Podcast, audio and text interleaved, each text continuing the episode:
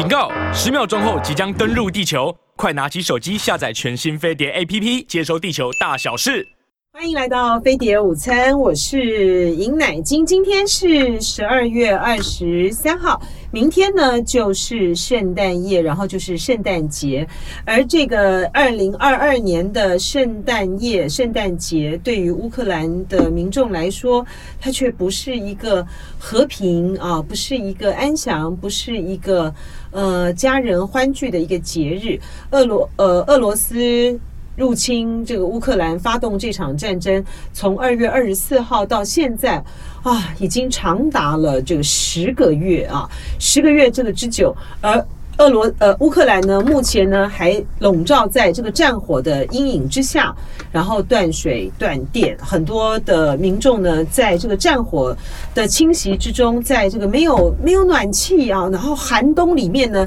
要度过这个非常。啊，这真是一个非常的紧张、非常的压迫啊，非常痛苦的一个圣诞节。我们昨天呢看到这个泽伦斯基以英雄般的姿态在美国国会呢发表演说，他说乌克兰呢是 alive and kicking 哈，乌克兰呢还活着，并且这个生龙活虎。但是在这个战火的阴影下面呢，呃，痛苦的这个人民呃没有办法呢感受到他们的。他们的这个生龙活虎，呃，这场战争到底要什么时候才能够结束？呃，虽然泽伦斯基呢，呃，昨天在。在美国的这个演说里面呢，提到说，希望在冬天的时候可以有一种和平形式上面的一个会谈，但是实现这个和平形式的这个会谈到底什么时候，然后会用什么样的一个方式，呃，都没有人能够说得准啊。这真是的一个呃寒风凄厉，然后呃一个很阴冷啊悲伤的一个圣诞节。在泽伦斯基在美国啊高调的。发表演说，然后寻求呃西方国家呢对他的持续的这个支持的时候，有一个新闻呢没有被注意到，那就是呢，呃前啊。前这个呃俄罗斯的总统，他目前呢是俄罗斯国家安全委员会的主席梅德韦杰夫啊，他突然呢非常的出乎意料的呃拜访了中国大陆，而且呢他在周三的时候呢和中国领导人呢习近平会面啊，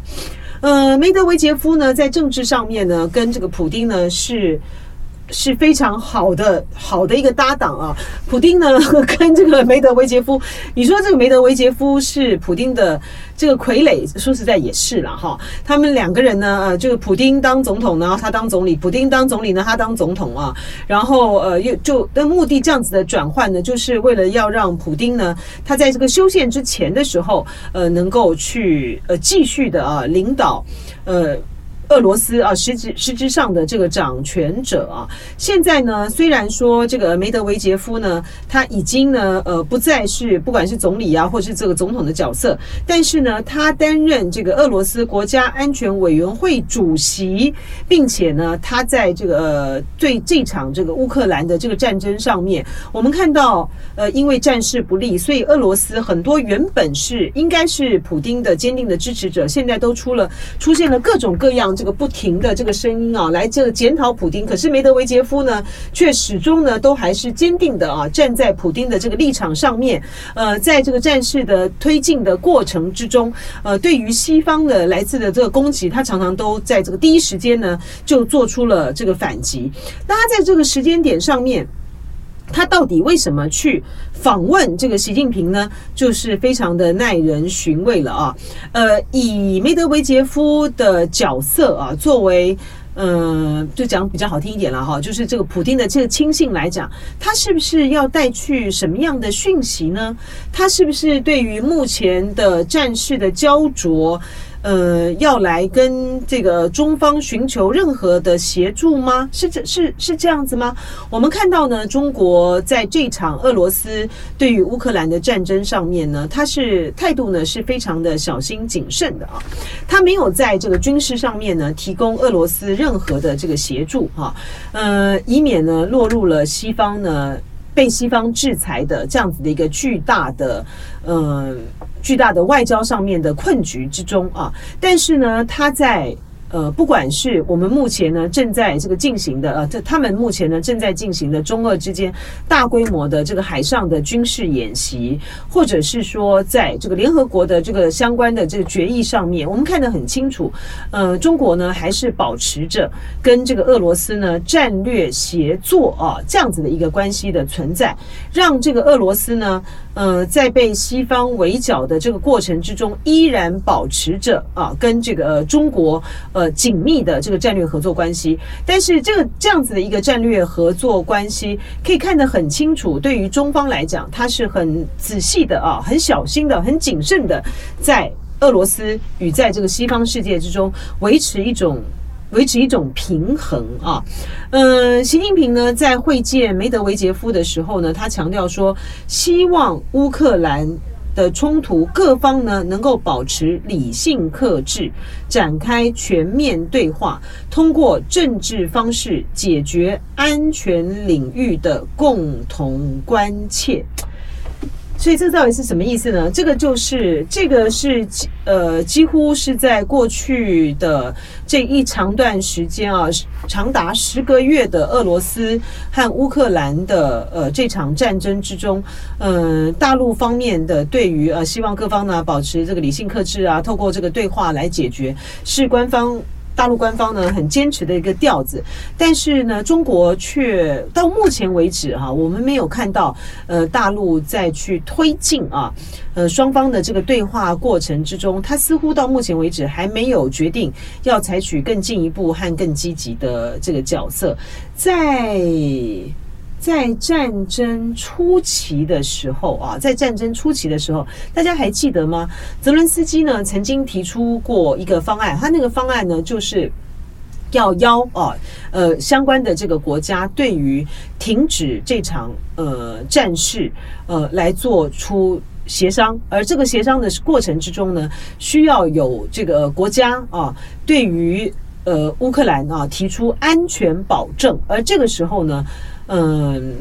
中国呢就被寄予了这个厚望啊。中国呢，大概是少数呢，在与俄罗斯呢维持友好关系的前提之下。而跟这个乌克兰的这个关系呢，也依然呢非常密切的一个重量级的大国啊，它是联合国的常任理事国。可是大陆呢，显然在呃这场呢呃变化到目前为止，看起来呢显然是呃俄罗斯呢对相对来讲比较不利的一个呃战事的推进的情形之下，还没有还没有决定啊，他要采取一些什么样的角色？这的确是一个很困难的一个局面啊，比如说。